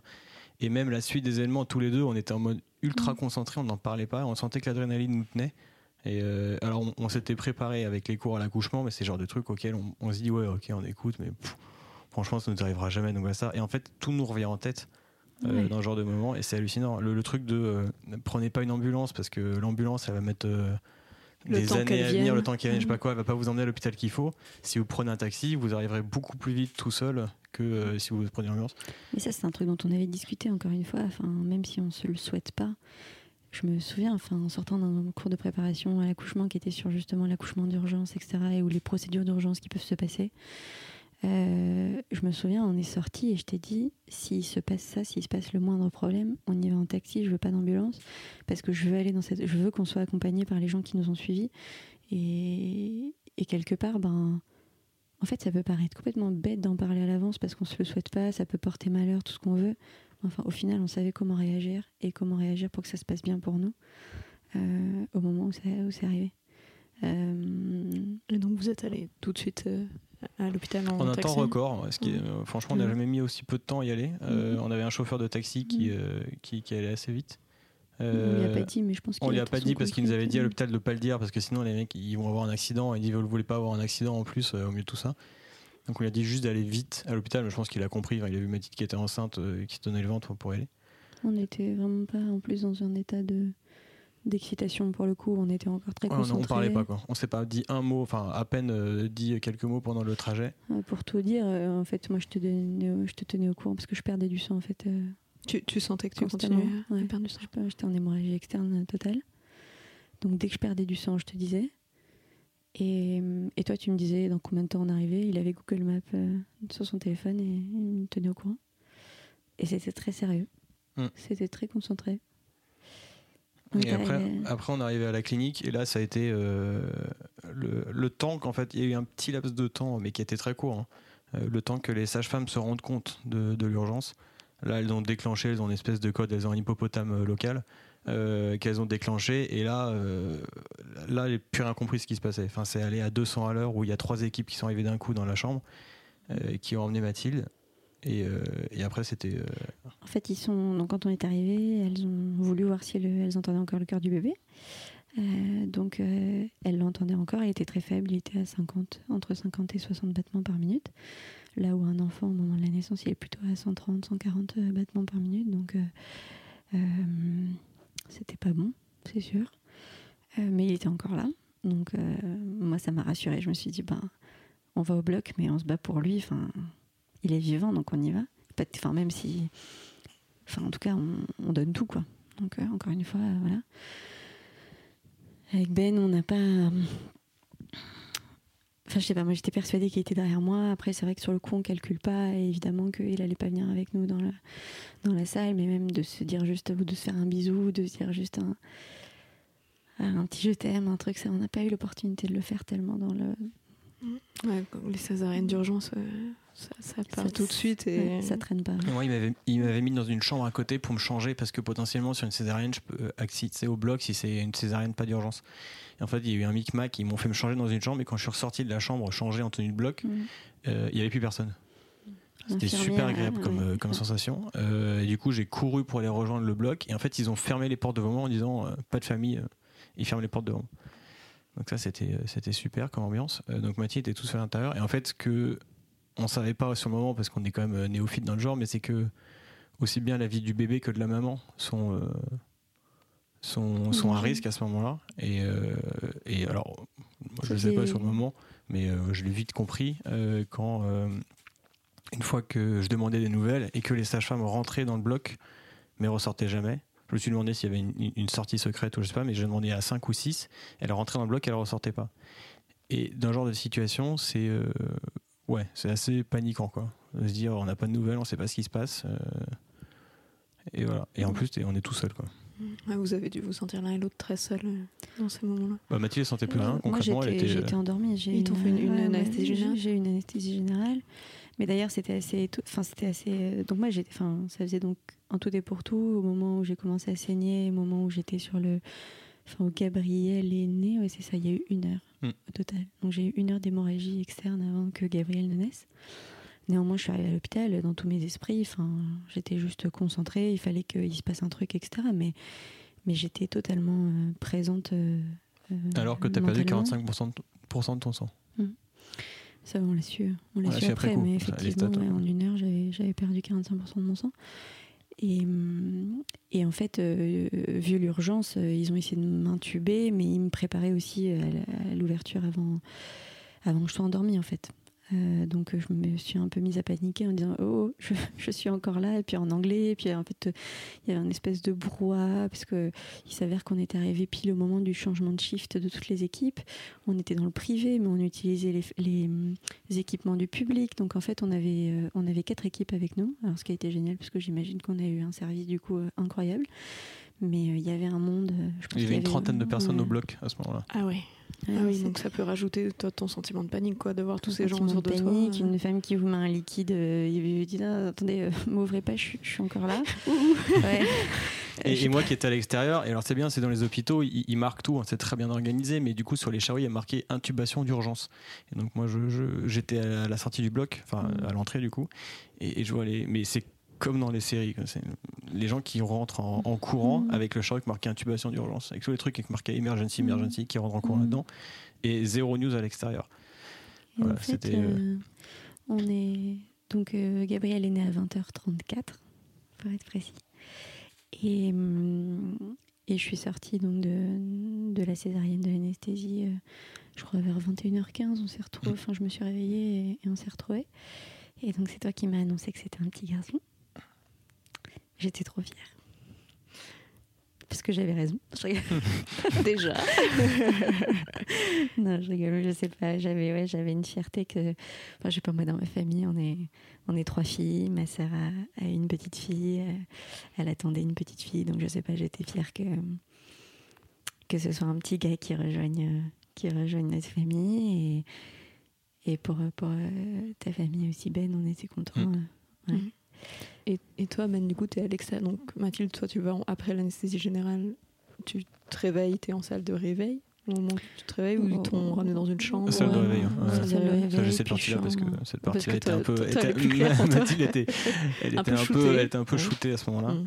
Et toi, Euh, toi, du coup, Ben, t'es à l'extérieur du. Ouais, en du fait, ils m'ont vite enlevé de, de cette petite chaise en plastique qui était à l'entrée du bloc pour mettre dans une, euh, la salle de réveil, en fait. Enfin, une deuxième salle de réveil, pas la première. Euh, où là, j'attendais. J'ai fait tout de suite appel. Enfin, j'ai passé un coup de téléphone pour que des amis viennent parce que tout seul, c'est pas tenable. Euh, et après, assez bizarrement, Mathilde voilà, il m'a annoncé que c'était un garçon. Je l'ai su très tard parce qu'en fait, j'ai posé que des questions sur Mathilde au départ. Ce que tu disais tout à l'heure, le, le, le- avec au centre le couple. Euh, j'ai vraiment repris ça, mais à la lettre. Et j'ai demandé que des nouvelles de Mathilde, tout le temps. Enfin, ça a été plus instinctif que, Ouais, c'est instinctif en fait. que théorique. Mm. Mais... Tu, tu voulais Ah savoir comment elle allait Ouais, exactement. Et une fois qu'on m'a dit, euh, l'obstétricien m'a dit, euh, c'est bon, Mathilde, euh, on s'en occupait, elle est safe, pas de problème. Et ok, ça c'est sujet 1, maintenant sujet 2. Voilà. C'est assez euh, instinctif, mais bon. Et, et qu'est-ce qu'ils t'ont dit sur Gabriel, du coup, à ce moment-là? Alors, on a eu un obstétricien qui est super, qui d'ailleurs nous suit toujours. Euh, après, on en a eu le, le- le pédiatre, et comme il disait, ils n'ont pas forcément tous l'habitude. Je fais pas une généralité du tout, hein, mais le pédiatre qu'on avait à ce moment-là n'était pas très clair du tout, Euh, voire même pas du tout. Euh, L'obstétricien a dû prendre la parole à un moment pour dire est-ce que je peux poser des questions à la place du père? Parce qu'il veut savoir des choses précises et en gros tu réponds pas quoi. Et puis il y a aussi le barrière- le bar- la barrière de la langue. Ouais, la barrière de la langue, mais ouais, mais, Mm. Mais c'était pas vraiment. En fait, il, il, il ose- il disait une chose dans, dans sa phrase et le contraire dans l'autre, en disant voilà, en gros, c'est mauvais, c'est très mauvais, mais j'ai vu des enfants à ce niveau-là qui maintenant viennent dans mon cabinet, ont 3 ans et jouent à la balle. Je dis oui, mais alors du coup, c'est mauvais ou c'est pas mauvais? Il dit non, mais c'est très mauvais, hein. mais il y a des chances quand même. Donc en fait, on est paumé. Et euh, moi, je suis en, en finance, j'ai besoin d'avoir des chiffres. Donc je lui ai dit c'est quoi les chances? Enfin, C'est quoi en gros C'est 50-50, c'est 10%, c'est 80%. Et il osait rien me dire. Et en fait, il, il me donne son diagnostic. Il dit voilà, en gros, euh, Gabriel a été réanimé euh, après la, la naissance. Euh, il n'a pas été oxygéné pendant longtemps. Donc là, ils ont récupéré son battement de cœur. Il est sous machine, mais il va respirer. Enfin, très vite, il s'est mis à respirer tout seul. Mais il est encore sous ventilation, mais c'est pas forcément utile. Le seul problème, c'est qu'on ne sait pas quels sont les niveaux de damage, de, damage, de, de séquelles qu'il peut y avoir au niveau du, au, au niveau du cerveau. Sur son activité cérébrale. Pour l'instant, ils n'avaient aucun signal dans son activité cérébrale. D'accord. Euh, et donc, à cause du manque d'oxygénation. À cause du manque d'oxygène. Euh, parce que Mathilde a fait une rupture placentaire. Et, euh, et, à ce moment-là, voilà, moi je voulais avoir un chiffre, je voulais savoir parce que Mathilde est arrivée, je veux savoir si c'est mauvais, mauvais ou pas. Et heureusement, le l'obstétricien à ce moment-là a été cash, mais c'est ce qu'on veut entendre en fait.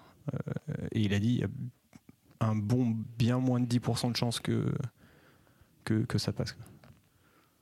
Après, du coup, tu m'as annoncé cette nouvelle-là euh, en me réveillant et je pense que ce qui, s'est passé était très beau parce que Ben a, a eu énormément d'adrénaline, a aussi puisé énormément dans son énergie euh, pendant toute l'opération qui a duré euh, quand même une heure. Pendant, enfin, tout est pour tout, le temps de me retrouver, etc.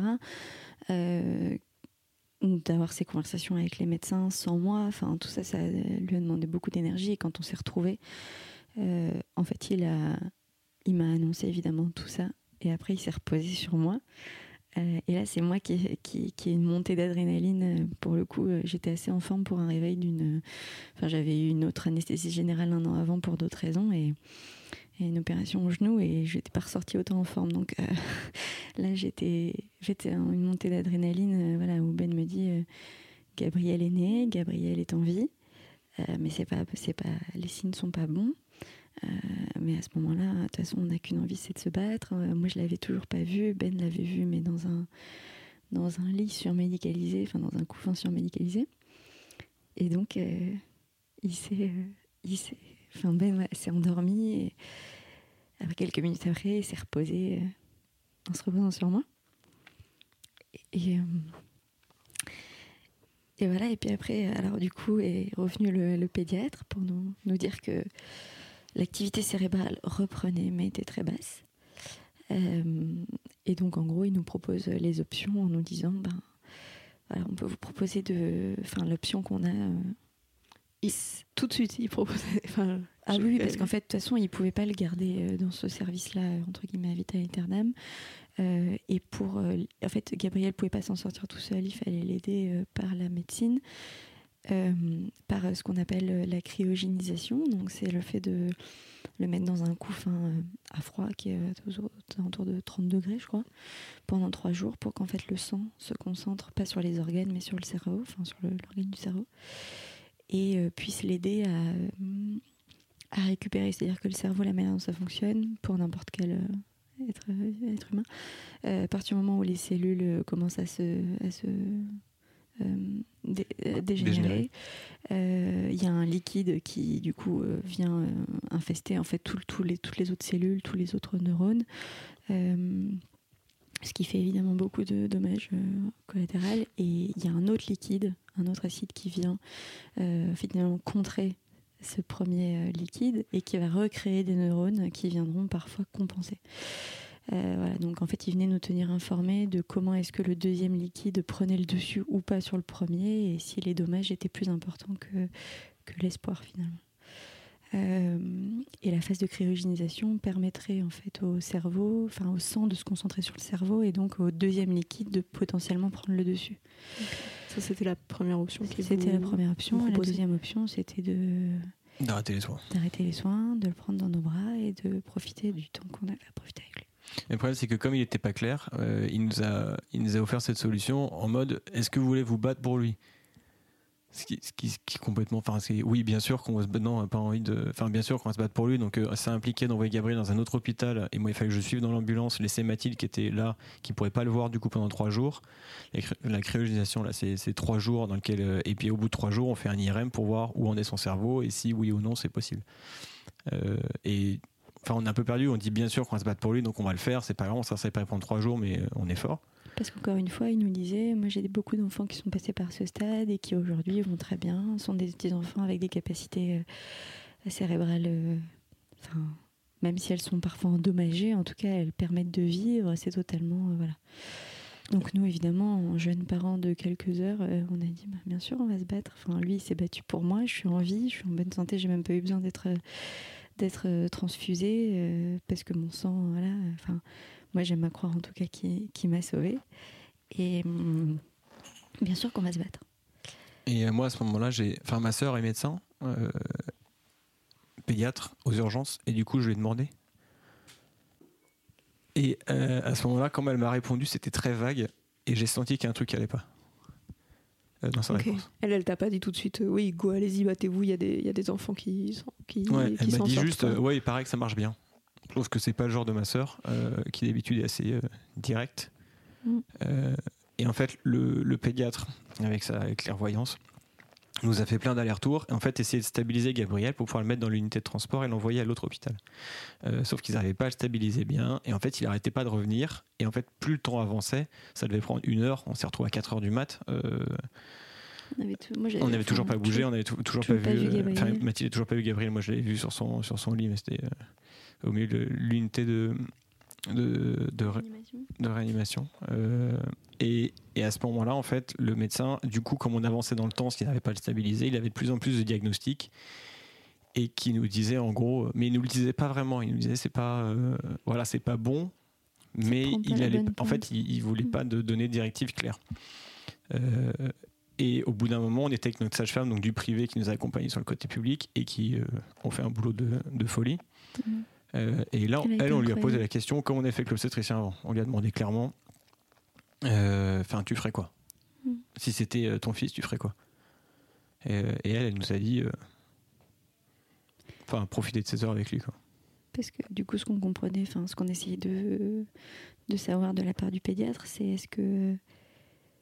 Parce que à l'instant où on se parlait, c'était un, un bébé dans le coma. Euh, et ce qu'on essayait de savoir, c'est est-ce que ce serait, ça resterait un bébé dans le coma? Est-ce que ça serait un, bé- un bébé qui serait un état végétatif euh, parce que son cerveau euh, n'évolue pas? Est-ce que c'est un bébé qui pourrait, euh, dont les capacités cérébrales pourraient évoluer Et dans ces cas-là, on pourrait envisager une, une croissance euh, euh, correcte? Euh, et sans utiliser les mots, il nous a quand même fait comprendre que ce serait Que au, mieux, au, mieux, il, au ouais, au mieux. il se réveillait physiquement, mais pas mentalement. Donc on... Là, on s'est regardé avec Ben et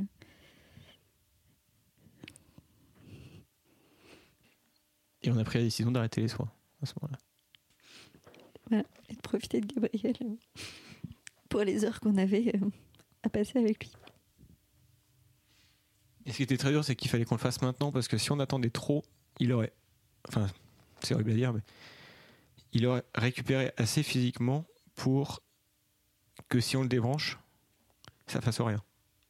qui, qui reste dans un état végétatif, Végétatif, Exactement. mais, ou dans le coma, qui, qui puisse respirer tout seul. euh. Exactement. Donc ils nous ont dit en gros, euh, euh, voilà, enfin, faut. Faut décider maintenant, quoi. C'est une décision terrible à prendre et en, en quelques heures comme ça. euh. Ouais. On était encore une fois, la sage-femme a, a été incroyable pour nous parce que. Parce que ouais, c'est une décision qu'évidemment on n'a pas envie de prendre pour son bébé. Enfin, qu'on n'a pas envie de prendre tout court toute sa vie de toute façon. Euh, mais, euh, mais elle a gardé. Enfin, à la fois elle a été très humaine, c'est-à-dire qu'elle pleurait avec nous. hein. Enfin, les mouchoirs, euh, c'était pour nous trois. Euh, mais elle a été hyper présente, hyper humaine et en fait. euh, Ouais, elle était incroyable. Et donc, elle, elle nous a fait part de, de son expérience, euh, même si c'était la première fois qu'elle vivait ça. Et ça, elle nous l'a dit après. Sur le moment, on savait pas. Ouais, mais elle était euh, d'un support incroyable et on avait nos amis aussi autour de nous euh, qui nous ont plus supportés dans, dans cette épreuve. Euh, la décision, évidemment, nous, nous appartenait. Et, et donc, à partir du moment où on a décidé d'arrêter les soins, on- ils ont fait venir euh, du coup Gabriel dans la chambre. Et c'est là où on l'a vu. Mm. Moi, On, avait, on est précisé qu'avant d'arrêter les soins, euh, on voulait le faire baptiser. Ce qui était très important pour nous. Ok. Donc on a eu cette chance de- d'avoir un prêtre euh, qui était de garde, qui est arrivé. Euh, Un prêtre catholique en plus. un prêtre catholique. Ou pas qui est- anglican, ce qui, est- ce qui en Angleterre, était un miracle. On s'attendait à un prêtre anglican, donc on, on s'est dit, bon, c'est pas grave, c'est- c'est plus On ou moins pareil, mais bon, c'est quand même pas pareil. Et en fait, on a appris après le baptême, euh, comme ils se ressemblent quand même beaucoup, on a appris après le baptême par nos amis que en fait c'était un prêtre catholique de l'abbaye de Westminster. Donc on était plutôt, Mhm. plutôt On contents. était contents.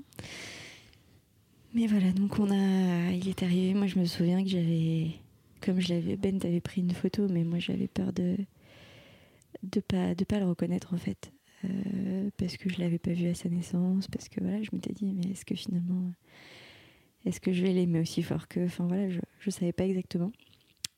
Et, et finalement évidemment quand il est arrivé euh, allongé dans son lit, euh, son couffin médicalisé, j'ai je l'ai évidemment euh, reconnu et trouvé magnifique. euh, en mère objectif que je que j'étais et que je suis. Et, et, voilà, et après on a donc attendu que le prêtre arrive et on l'a baptisé. Et, et là, euh, s'en sont suivis, les, je pense, les deux plus belles heures de notre vie. Où ils l'ont pris, ils l'ont débranché de tous ces aides respiratoires, de ces moniteurs euh, cérébraux et, et ils l'ont mis dans mes bras. Ils l'ont déposé dans mes bras. Donc c'était un bébé euh, qui bougeait pas comme un bébé parce qu'il était dans un état de, de coma mais il respirait tout seul. Et c'est un son qu'on a enregistré pour pouvoir le réécouter euh, maintenant, plus tard, dans quelques années, etc. Et euh, en fait, c'était juste magnifique. On s'est senti juste euh, submergé par un amour incroyable. Je pense qu'on n'avait pas du tout estimé. Enfin, je... c'était fou, quoi. On était tous les, tous les trois. euh, et sans rien faire, en étant juste là, euh, il nous a donné tout son amour. Donc, euh, c'était fou. Et donc, nous, en deux heures, il est resté deux heures en vie dans nos bras. On savait pas à quoi s'attendre parce que quand il respire tout seul, euh, les médecins disent ça pouvait durer une minute, comme deux heures, comme, euh, Comme deux 4 jours. jours. Ils savaient pas. Et finalement, euh, donc il est resté deux heures, euh, deux heures dans nos bras où on lui a dit euh, peut-être un milliard de fois qu'on l'aimait, qu'on le trouvait beau, que qu'il nous rendait fiers. Et où on lui disait merci. Et puis en fait, à ce moment-là, on se rend pas compte de de ce que ça veut vraiment dire tout ça. Parce qu'on passe du temps avec lui, on, on est parents, enfin, après neuf mois d'attente. Vous vous êtes senti parent euh, avec lui à ce moment-là? Ouais, mais encore maintenant, même s'il n'est pas, il est pas avec nous physiquement, euh, il fait partie de notre famille, il fait partie de qui on est. Et, et ouais, c'est notre premier enfant, c'est notre aîné. Donc, euh, on réalise, on a nos amis qui étaient là pour, euh, évidemment, pour nous soutenir. Enfin, c'est un couple, c'est un couple incroyable. Et puis nos, pa- nos parents, enfin ma famille est arrivée, nos, familles sont arrivées très rapidement dans le week-end. On avait la chance de. Quand il s'est endormi, euh, quand il est, il est décédé, du coup, on l'a gardé dans, nos bras. C'était important aussi, rien que d'un point de vue. Enfin, c'est bête de parler de ça, mais rien que d'un point de vue des hormones et qu'elle soit chez la mère ou chez le père, c'était important de. Enfin, les médecins nous ont recommandé de continuer à le porter même s'il était décédé enfin voilà on l'a on l'a présenté à nos familles et on l'a gardé dans notre dans notre chambre dans un couffin euh, euh, bah à froid pour pouvoir le ça fait un peu dur de dire ça mais pour pouvoir le conserver et pour l'avoir avec nous enfin donc on a on a passé deux jours en fait le samedi et le dimanche avec lui et on a décidé que le dimanche on lui dirait au revoir définitivement On a voulu faire euh, un jour une étape. Donc le décès le samedi, le départ le dimanche, et nous le départ de l'hôpital euh, le lundi. Parce qu'on reste dans un système anglais où euh, Tu peux pas passer une semaine à l'hôpital. bah, on est dans le privé, donc concrètement on peut rester autant qu'on veut puisque c'est nous qui c'est nous qui payons. hein. Euh, mais euh, mais non, et même il disait pour enfin et même pour nous être enfermés dans une salle. alors, le, le staff a été dingue parce qu'ils nous ont mis dans dans la suite qui normalement est pas du tout euh, pour nous, mais qui est leur espèce de suite présidentielle, donc qui était dans un coin, on était fermé, il y avait des panneaux avec marqué en gros, il y a que les sages-femmes qui peuvent rentrer ici, donc on était- on n'avait pas eu trop d'interaction, on était vraiment dans une couveuse et en fait on avait besoin au bout d'un moment, au bout de trois jours, euh, on explose Euh, et en fait on se repose beaucoup mieux quand on est chez soi Que, mais on a voulu faire quand même une étape, euh, une étape par jour pour, pour, pas trop se, pour pas trop se brusquer physiquement et moralement, surtout moralement. Donc on, est, on lui a dit au revoir le dimanche. Mais là où les sages-femmes sont incroyables, c'est que donc ce sont les mêmes qui se sont occupées de nous. Elles, voilà, elles avaient leur shift, etc. Et celle qui avait été avec nous cette nuit du 26 au 27 euh, est revenue euh, la nuit d'après. Elle était encore sur le shift de nuit de- du lendemain. Et, et en partant, euh, elle nous a demandé si elle pouvait dire une dernière fois au revoir à Gabriel, enfin, voilà, qui était déjà décédé. C'était important pour elle de, de repasser auprès de lui. Et ça a été ça pour, pour toutes les sages-femmes qui, qui nous ont aidés. Et en fait, il y a eu un vrai, un vrai soutien humain, en fait. Euh, C'était incroyable. Et vis-à-vis de moi aussi, médicalement, et vis-à-vis de Ben, en fait, ce qui était pour moi aussi hyper important. Elle prenait totalement euh, en compte euh, comment allait Ben et comment il se sentait aussi mentalement, ce qui était important. Et en fait, bah là, pour parler un peu plus du, deuil et de, comment est-ce qu'on processe ces, ce tsunami d'émotions, moi, très vite, j'ai eu envie de. et j'ai eu besoin d'écrire. Euh, pour. euh, parce que j'avais peur, en fait, d'oublier. D'oublier toutes ces sensations que j'avais eues, de l'avoir dans mes bras, le, la sensation de sa peau, la sensation de. la sensation des émotions qu'on a eues quand on l'a eu dans, nos bras, quand euh, il était avec nous. Et, et du coup, j'ai eu envie d'écrire d'écrire là-dessus, d'écrire sur ces émotions qui nous submergeaient aussi pour réussir à mieux les comprendre. Et encore une fois, bah, ce dont on parlait dans la communication euh, entre nous a été primordial en fait, et est toujours primordial dans la manière dont on le vit, parce que parce qu'on vit tellement de- de- de- d'émotions, qu'elles soient les mêmes ou différentes, que si on n'a pas la possibilité de les partager, de les partager à cœur ouvert, sans se sentir jugé, de, se sentir aussi écouté, épaulé, ben, je pense que c'est très très dur. À partir de ce moment-là, on a pris euh, tous les soirs, on se faisait en gros un moment tous les deux, euh, qui du coup durait très longtemps au départ et puis maintenant euh, un peu moins.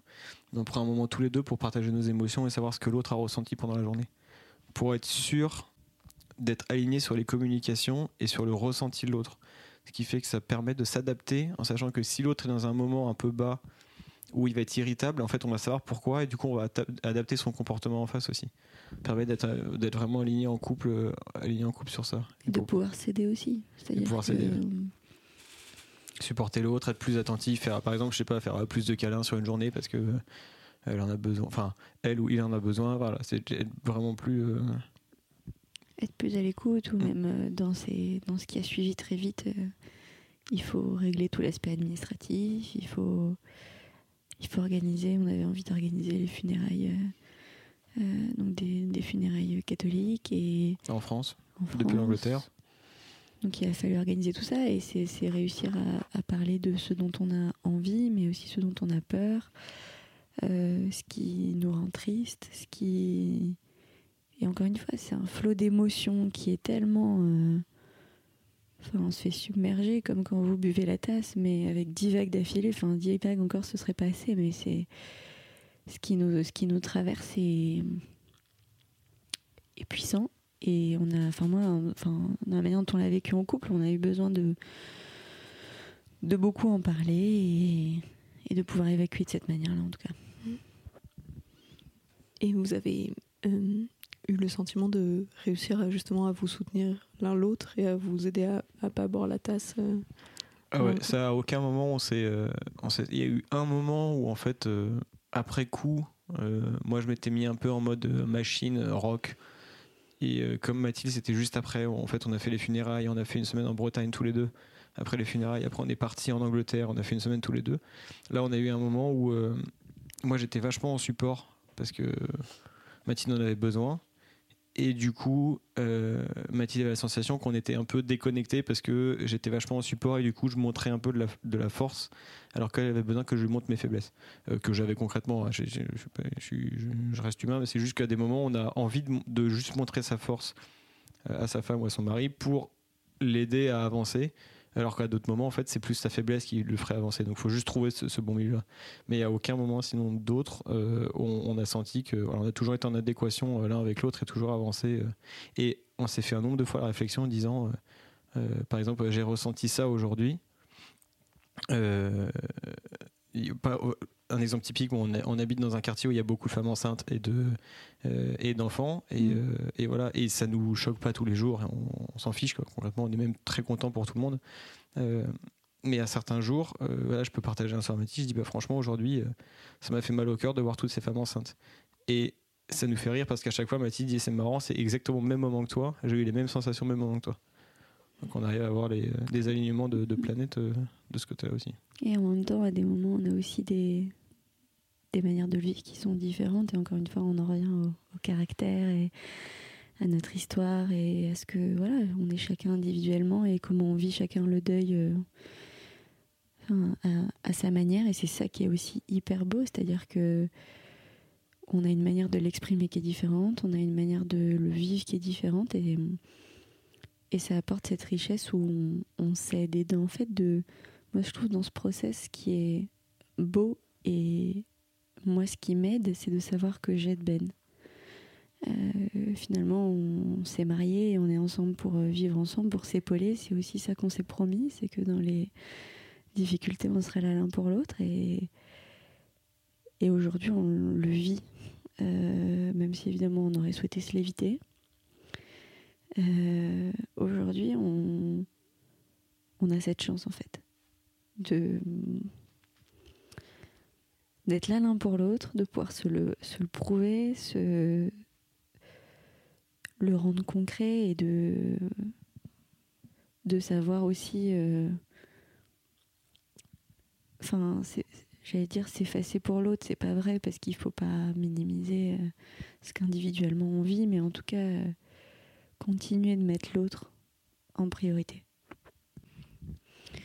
Et hum, ouais, donc on, a on a beaucoup tiré de, positif, hein, de, de, richesse dans ces discussions. Typiquement, un jour, je me souviens, c'était quelques semaines après son, son décès, et, et, je me souviens, euh, tu m'avais confié que tu avais le sentiment d'avoir failli dans ton rôle de père à nous protéger, à protéger ta famille.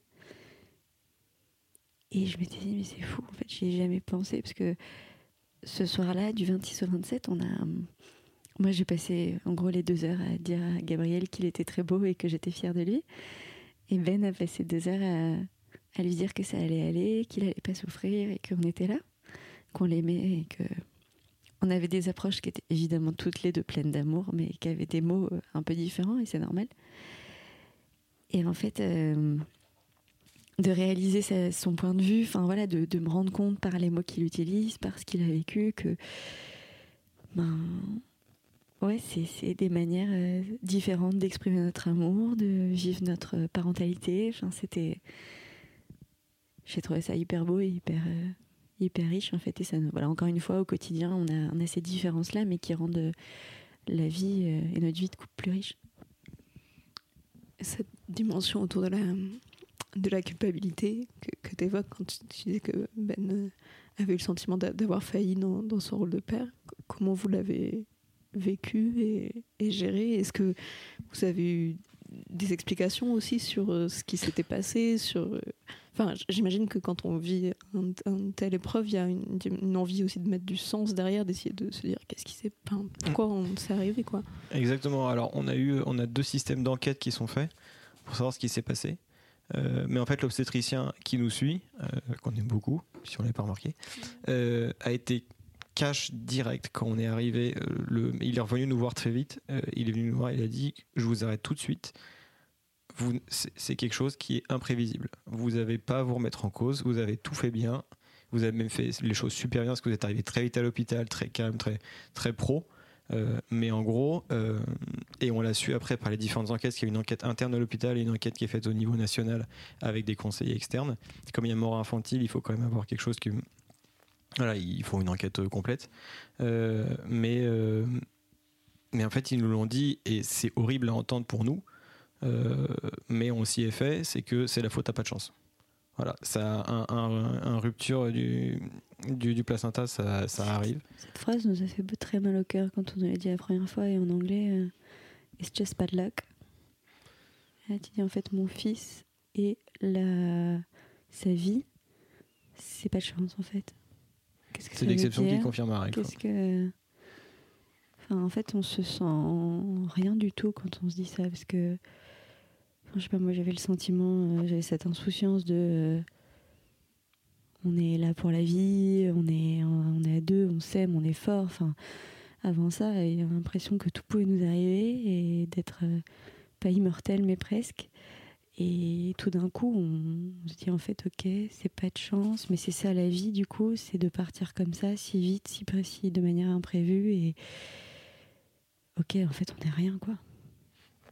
On n'est rien, profitons de, profitons de tout ça. Et à la fois, c'était très dur à l'entendre, et nous à pouvoir le redire, que c'était de la faute à pas de chance, parce que ces mots-là sont très forts, et hum, en même temps aussi rassurant, parce que comme euh, disait Ben, c'est. Il n'y avait rien, et il n'y a rien euh, qu'on peut se reprocher, euh, Et ou qu'on aurait pu mieux faire. Et qui veut dire que ça va se reproduire? C'est aussi ça quelque chose qui est, qui est- qui est assez important pour nous, c'est de savoir que, enfin, on a quand même ce désir d'avoir euh, des enfants euh, après Gabriel, et, euh, et ce que nous ont dit les médecins et rassurés, ils nous disent il y a autant de chances que ça se, repro- que c- ça se reproduise que ça ne s'est produit. C'est-à-dire vraiment infini. Enfin, c'est très très mince. On est sur du zéro euh, point quelque chose de chance. 0,001%, je crois que ça arrive. Enfin, c'est, je sais plus combien de. Bref. Quand on prend le cas de rupture placentaire à terme, tout ça diminue.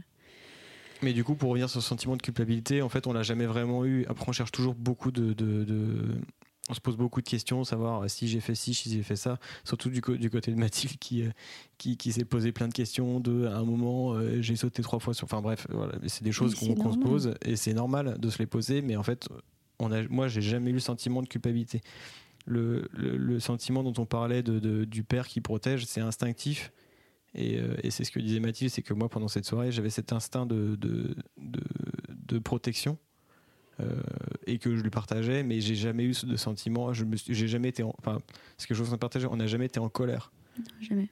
euh, par rapport à ce qui s'est passé, par rapport au staff médical ou quoi que ce soit. On n'a jamais été en colère.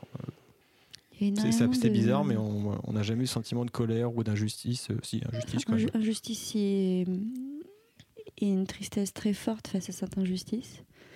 En se disant, et pourquoi nous? Enfin, j'ai le souvenir d'un- d'une fois où Ben était parti pour choisir le cercueil et j'étais restée à la maison. On était une semaine, même pas euh, post-décès, et ma maman était là. Et je me souviens, je m'étais allongée dans la chambre qu'on avait prévue pour Gabriel, sur un, un canapé qu'on avait dans sa chambre, et je me souviens m'être allongée avec ma maman qui me massait la main pour me détendre. Et je me souviens être partie en sanglots, mais. Enfin, j'étais devenue folle, de pleurer en sanglots et d'avoir juste répété encore et encore et encore. Pourquoi Pourquoi Pourquoi Et à ce moment-là, on se dit aussi heureusement que on a sa maman près de soi, euh, qui est aussi euh, bah, cette force incroyable de pouvoir écouter son enfant euh, pleurer comme ça et, et être là tout simplement. Enfin, je sais pas, moi j'ai trouvé que le support qu'on avait eu la semaine d'après avec Mm. euh, nos parents qu'on a eu, les quatre euh, qui, qui, qui ont pu rester autour de nous, qui, euh, enfin c'est bête, mais euh, qui se sont occupés de nous aussi d'un point de vue intendance parce qu'à ce moment-là, bah, on n'a pas la force, on n'a pas C'est l'énergie c'est important d'avoir de l'aide à ce moment-là. ouais. d'être entouré. euh, On a des amis qui euh, nous livraient des plats devant notre porte. Euh, c'est bête, mais c'était leur manière à eux d'être là. euh, Nos frères et sœurs qui sont en- aussi ont fait le, frères, nos, qui sont, qui sont venus de Paris pour, euh, pour nous épauler les uns après les autres. Ouais. C'était un- c'était une chance incroyable de pouvoir euh, être entouré comme ça. Et, euh, et en fait, euh, ça nous laissait, nous, du coup, l'opportunité de cheminer aussi tous les deux, de nous confronter aussi déjà à la vie et, et de pouvoir, euh, quelque part aussi, euh, ben, faire exister Gabriel dans, dans tous ses cœurs et dans, dans nos familles. Et, euh, et après, moi, j'aimerais bien qu'on parle, si vous êtes d'accord. là, c'était il y a cinq mois, du Un coup, peu plus, un peu plus de cinq mois. Où est-ce que vous en êtes aujourd'hui dans votre deuil? Enfin, Je ne sais pas si vous avez eu le sentiment de traverser des étapes, de, de faire un chemin. Euh, Mathilde a des réponses euh, très précises sur ce genre de sujet. Du coup, je vais le faire parce que moi, elles sont moins précises. Euh, on a clairement, en fait, euh, il y a vachement de, de- témoignages ou de livres qui disent qu'il y a une nomenclature du deuil. Vous allez passer par telle et telle étape. Euh, nous, concrètement, pff, on s'est pas trop intéressé à cette étape-là. Euh, par choix, on s'est pas fait accompagner parce qu'on estime que on se fera accompagner par un pro si jamais on en ressent le besoin. euh, que pour l'instant, on avance en couple, on communique ensemble et on n'a pas besoin d'avoir un avis extérieur pour l'instant. L'avis extérieur, on l'a par nos familles, par nos amis ou par même des prêtres qui peuvent nous, suivre et qui du coup peuvent nous donner voilà, une vue un peu extérieure sur. euh, et si on sent que vraiment il y a quelque chose qui va pas, on ira chercher du conseil. Euh, mais euh, on n'a pas vraiment senti, on chemine petit à petit, on avance et en fait on a eu euh, des temps de partage, on nous a dit que euh, avec un couple à qui c'est arrivé, mais il y a très longtemps, et qui nous ont dit que voilà, il fallait donner le temps à Gabriel d'exister dans notre vie de famille avant de continuer à avoir ce que notre projet, bien sûr, c'est d'avoir d'autres enfants et d'en avoir un autre rapidement. Parce que remonter à cheval, c'est ce qu'il y a de, de mieux pour cheminer dans la vie. Euh, et euh, mais on, voilà, on prend le temps de, donner euh, à Gabriel sa place dans notre famille avant de, avant d'avancer. Donc là, on en est pour l'instant à ce niveau-là où le corps de Mathilde se remet de manière superbe. Donc ça, c'est déjà c'est une bénédiction. Et puis moi, j'ai repris le boulot. Mathilde, elle continue à être en congé mat à la maison, à s'occuper d'elle, à faire en sorte de, de cheminer, d'avancer. Et, euh, et puis après, on reprend le cours de notre vie, mais en plaçant toujours Gabriel au, au centre et en lui donnant sa place. J'ai l'impression que vous, vous parlez beaucoup de lui, que ce soit entre vous, avec euh, votre entourage, à d'autres personnes en venant témoigner dans ce podcast. Est-ce que ça fait partie de, de Ouais. ça, de lui donner sa place On évite la théorie de l'autruche euh, parce qu'on estime que, après je parle en, en nous deux, mais je pense qu'on est assez alignés là-dessus. On estime que en parler, euh, enfin en fait, si on n'en parlait pas, on aurait l'impression de passer un peu pour des pestiférés ou, que c'est un peu le sujet tabou et on n'a pas envie de ça. On a envie que les gens soient ouverts et, euh, que s'ils ont envie d'en parler, ils en parlent et que, mais nous on a envie de. Sachant qu'intuitivement, c'est quand même ce qui se passe. C'est-à-dire qu'aujourd'hui, quand un couple perd son enfant, euh, ou enfin, qu'il qu'il se passe quelque chose de, de malheureux, euh, on a peur d'en parler et, et on s'inclut dedans. Enfin, voilà, quand des amis vont pas forcément bien, etc., ben, comment est-ce qu'on les aborde? Comment est-ce qu'on pose les questions? Parce qu'on veut pas les blesser, on veut pas, etc. Et en fait, on est parti du principe que si on en parlait, qu'on exprimait clairement à notre entourage qu'on avait besoin et envie d'en parler, que du coup, il y aurait certainement cette euh, ouverture et cette capacité d'être de manière enfin, plus facile voilà, pour eux de, de nous en parler et de moins se poser de questions sur comment nous en parler, mais en tout cas de, de le faire. Euh, parce que pour nous, de, de base, effectivement, on ressent et on a eu beaucoup de témoignages de je suis désolée, je vous ai pas envoyé de message, je sais pas comment vous parler, je sais pas quoi vous dire, etc. Et en fait, euh, pour nous, ça, ça a été beaucoup plus fort que des mots maladroits, beaucoup plus impactant, beaucoup plus blessant parfois. Et le, le silence, tu veux, tu veux dire Ouais. ouais, le silence ou qui du coup se rapproche à, à ce moment-là de l'ignorance, en fait. Mm. Euh, En tout cas, il est ressenti comme ça il par, est par ressenti les parents. comme ça, enfin, exactement. exactement. C'est qu'une histoire de ressenti. Et, et de l'autre côté, c'est c'est c'est plus une gêne, une envie de- justement de pas gêner, de pas blesser, de pas remuer le couteau. Et, et tout ça part que de très bons sentiments, bien sûr. Et en fait, je pense que c'est aussi pour ça qu'aujourd'hui, nous, on veut en parler. Et plus largement, c'est que. Enfin, oui, peut-être qu'en vous montrant une photo de Gabriel euh, à l'hôpital, je vais pleurer. Mais c'est pas parce que je pleure qu'il faut arrêter.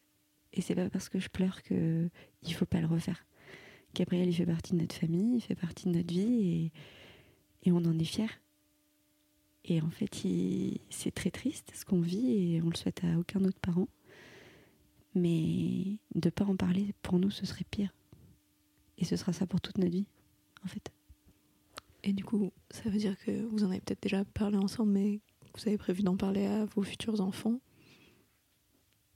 et de leur raconter cette histoire-là. Ça, oui, ça, ça, il risque pas de passer à côté. Euh, Aujourd'hui, on a plein de photos, par exemple, de Gabriel. Partout, on a cette chance aussi, en rencontrant des couples qui ont perdu des enfants à différents stades, parce que nous, on l'a perdu à la naissance, il est décédé à la naissance, mais, mais on peut aussi, euh, que ce soit au cours de la grossesse, ça peut être post-naissance, euh, quelques mois, etc., même quelques années. Enfin voilà, une fois qu'on est en vie, euh, c'est aussi ça le, mystère de la vie, c'est la mort. Et en fait, on, on a cette chance que Gabriel est décédé à la naissance, dans le sens où il ressemblait à un bébé. Donc on a plein de belles photos de lui. Et du coup, on en a plein dans l'appartement, ce qui fait que ben, quand nos autres enfants naîtront, on a envie de leur parler de Gabriel aussi. Un truc tout bête, mais au départ, on s'est dit pour Gabriel, c'est un prénom qu'on avait choisi euh, longtemps avant sa naissance.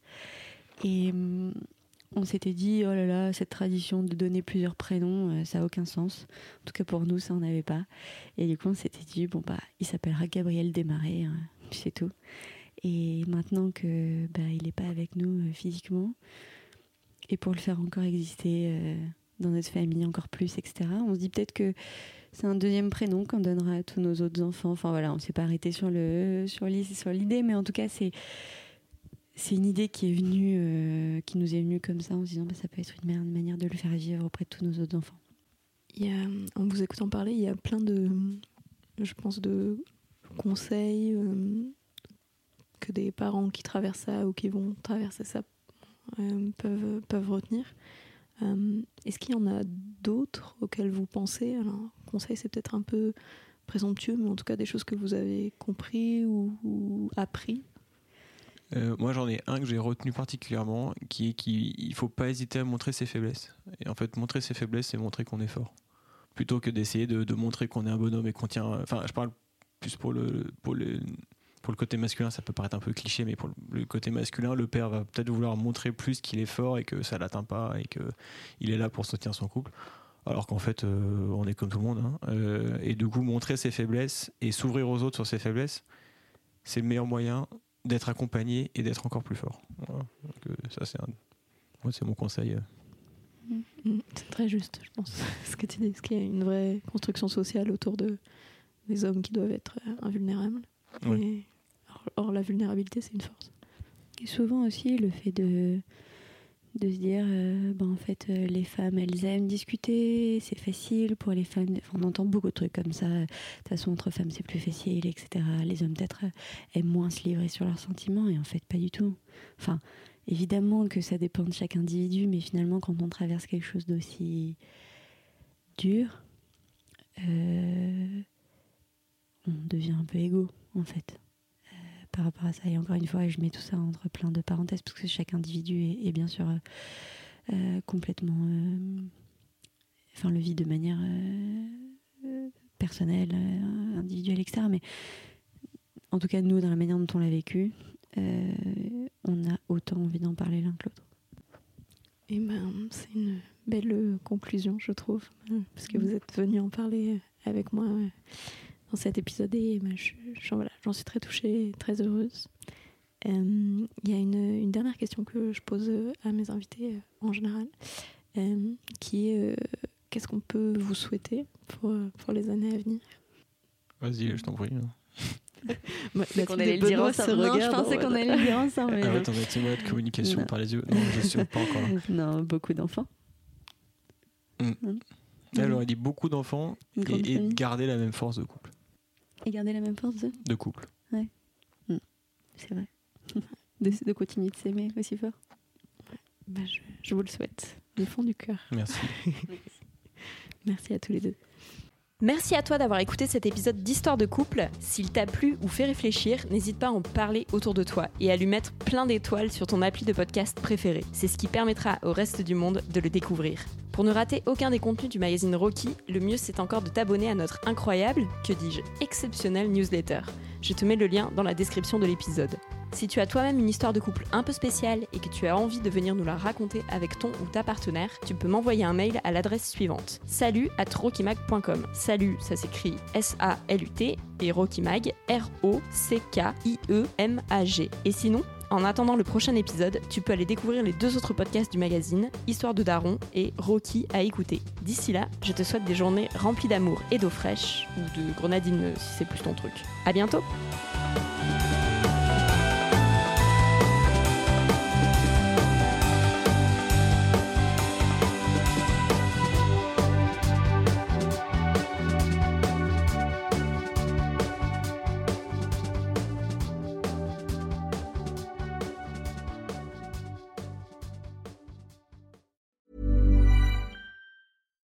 When you make decisions for your company, you look for the no brainers. And if you have a lot of mailing to do, stamps.com is the ultimate no brainer. It streamlines your processes to make your business more efficient, which makes you less busy.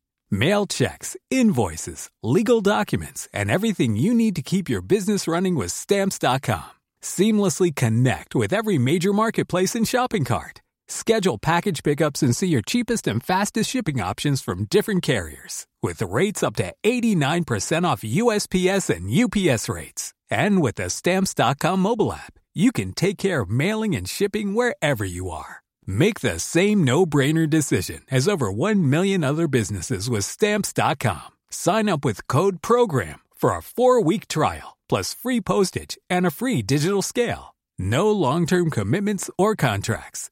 That's stamps.com. Code program.